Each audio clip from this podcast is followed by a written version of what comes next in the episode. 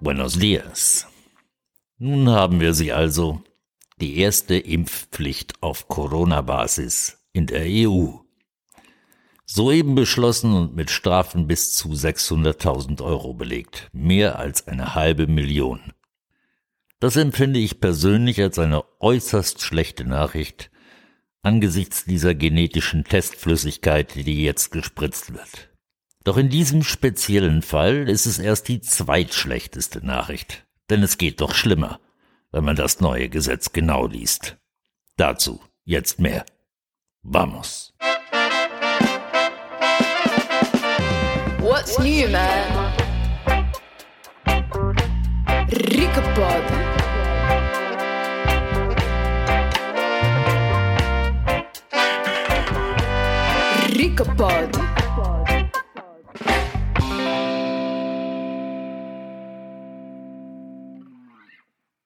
Spanien wird von Madrid aus regiert. Dort sind PSOE und Podemos in einer Regierungskoalition, also auf Deutsch übersetzt etwa, wird Spanien derzeit von SPD und Linkspartei regiert. Die größte Oppositionspartei ist die PP, Partido Popular, also auf gut Deutsch CDU, CSU. Und diese konservative Partei kritisiert seit einem Jahr nicht etwa die brettharten Maßnahmen der Regierung in Madrid und versucht Verhältnismäßigkeit einzufordern, wie es ihre Pflicht wäre. Nein, im Gegenteil. Die in Madrid beschlossenen Maßnahmen gehen diesen Herrschaften noch längst nicht weit genug. Jetzt machen wir eine Reise in den Nordwesten Spaniens. Oben links für diejenigen, die im Geografieunterricht lieber eine Rauchen waren. Das Bundesland Galizien liegt dort an der Küste und an der Grenze zu Portugal. Das ist eine raue Küste da oben, die Costa da Morte. Diesen Namen kennen Sie vielleicht, denn dort gab es 2002 eine riesige Ölpest an der Küste, als das Schiff Prestige auf Grund lief und die Fischer für Jahre nicht rausfahren konnten zum Fischen. Dort also im Nordwesten, in Galizien, regieren diejenigen, die in Madrid Opposition sind. Die konservative PP. Und zwar auch noch mit absoluter Mehrheit. Und die genau sind es, die Konservativen, die jetzt per Gesetz eine Impfpflicht für Galizien beschlossen haben. Gegen die Stimmen aller anderen Parteien im galizischen Parlament. Das ist eine katastrophale Nachricht für alle Galizier, denn diese Impfstoffe, die man theoretisch ganz anders nennen muss, lassen wir das mal weg, und die nur eine vorsorgliche Zulassung haben, und diejenigen, die zuerst die Nadel bekommen, sind die, die am wenigsten an den Tests teilgenommen haben, nämlich alte Leute. Mit dem Ergebnis, dass jetzt Dutzende und Hunderte nach der Impfung sterben weltweit, was natürlich offiziell gar nichts mit den Impfungen zu tun hat. Was nur glaubt, wer wöchentlich mehrmals heftig vom Linienbus gestreift worden ist. Ich sage Ihnen jetzt zunächst, was genau im Gesetz steht.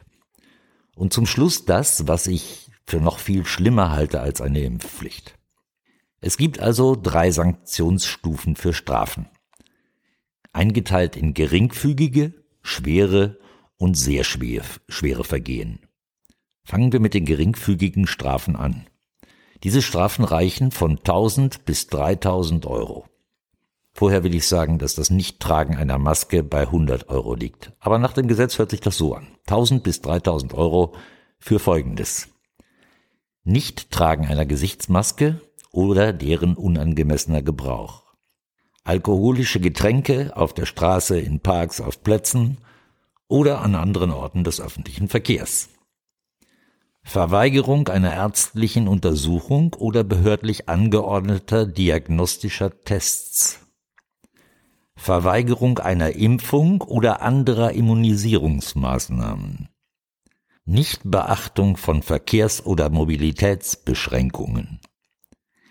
Die Teilnahme an Versammlungen, Partys oder ähnlichen Aktivitäten auf öffentlichen oder privaten Freiflächen, bei denen es zu Menschenansammlungen kommt, sowie die Nichteinhaltung der Beschränkung für Menschenansammlungen oder die Nichteinhaltung der Öffnungs- oder Schließzeiten von Einrichtungen und Räumlichkeiten sowie des Sicherheitsabstands zwischen Tischen oder Personen.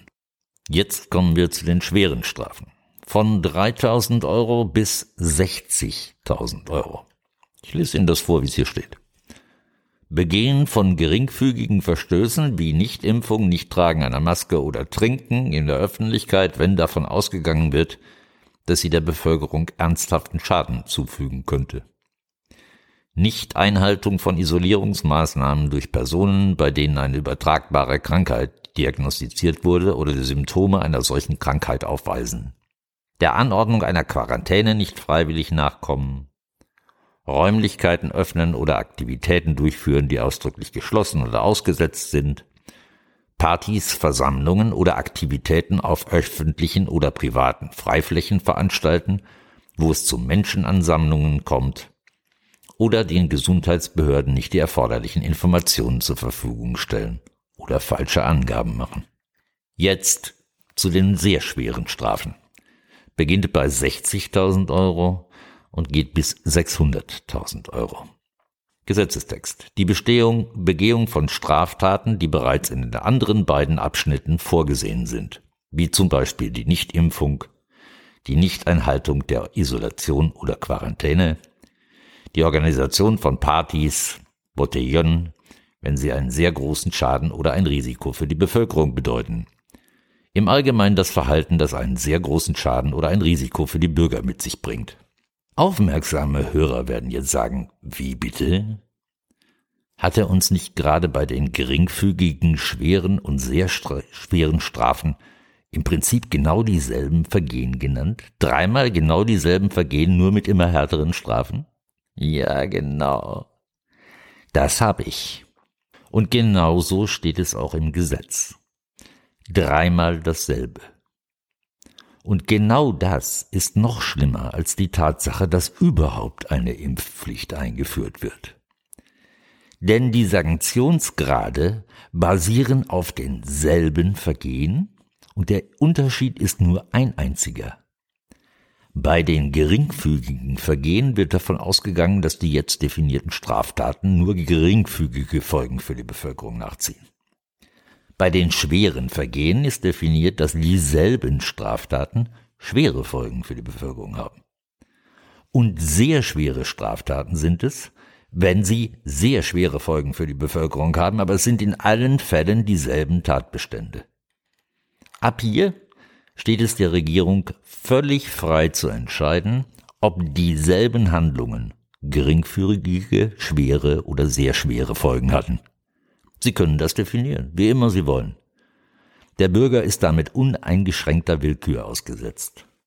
Wer Partys, Versammlungen oder Aktivitäten auf öffentlichen und Achtung privaten Freiflächen veranstaltet, wo es zu Menschenansammlungen kommt, oder den Gesundheitsbehörden nicht die erforderlichen Informationen zur Verfügung stellt oder falsche Angaben macht, kann jetzt beliebig entweder mit 1000 Euro Geldstrafe rechnen oder mit 30.000 oder mit 600.000.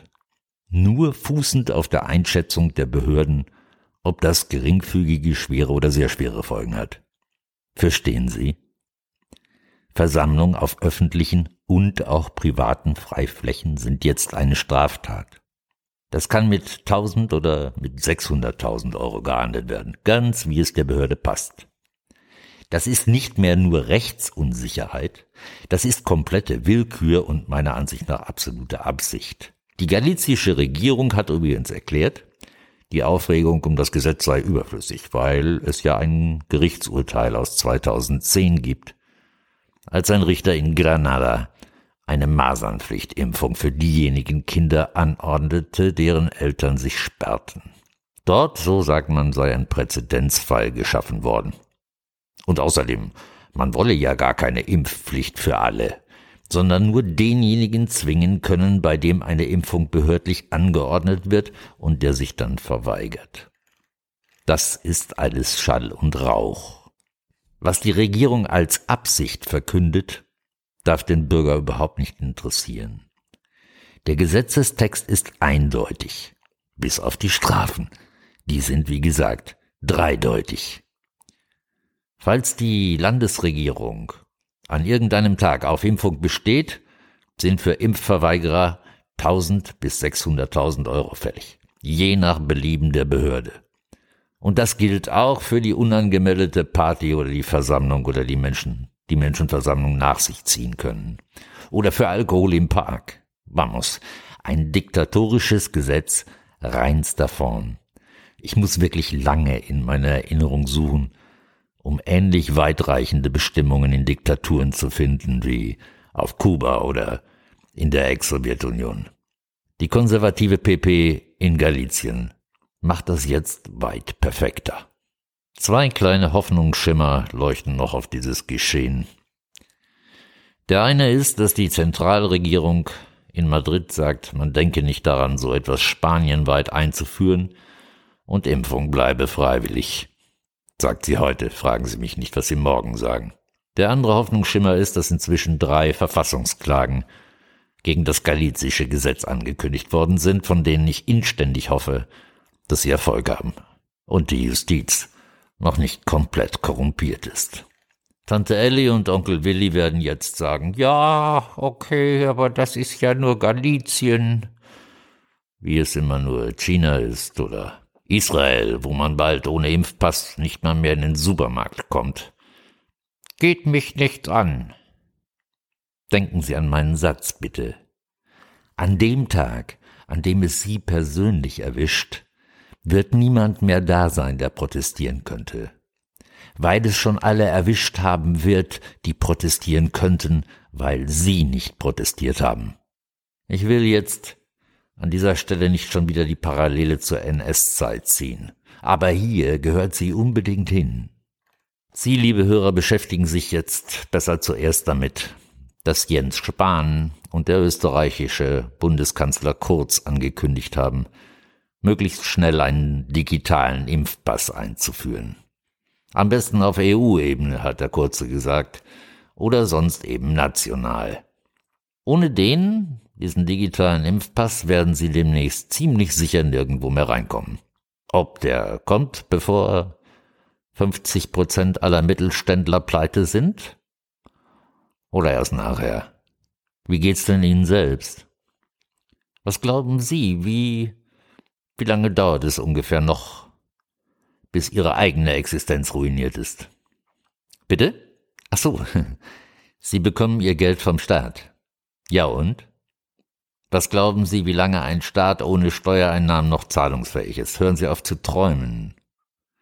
Nein, nein, nein, nein, ich will Sie jetzt nicht vom Sofa treiben. Ach was.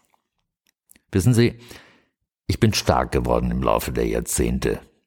Und ich habe vor allen Dingen die Angst vor meiner eigenen Angst verloren mit der Zeit. Ich komme wahrscheinlich besser durch das, was ich jetzt kommen sehe, als fast jeder andere. Aber eins habe ich mir fest vorgenommen. Die Zahl derjenigen, denen ich dann die Tränchen trocknen werde, ist sehr, sehr, sehr klein. Der große Rest der Maßnahmenunterstützer, die genau wissen, dass sich die Politik ja schon immer nur um die Gesundheit der Bürger gekümmert hat. War doch so, oder? Diese Gruppe möge heulen und mit den Zähnen knirschen. Es ist mir völlig egal. Hasta la victoria, siempre. What's new, man? Ricapod.